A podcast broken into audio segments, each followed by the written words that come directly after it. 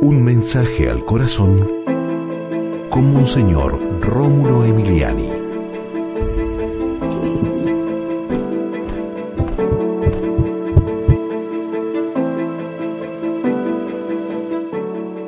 Cállate, le dijo al mar, y llegó pronto la calma.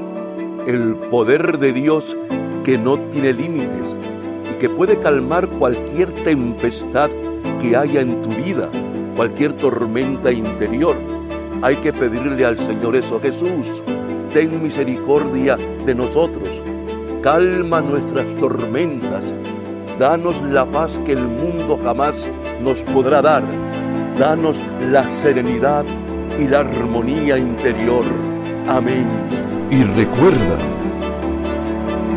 con Dios eres invencible.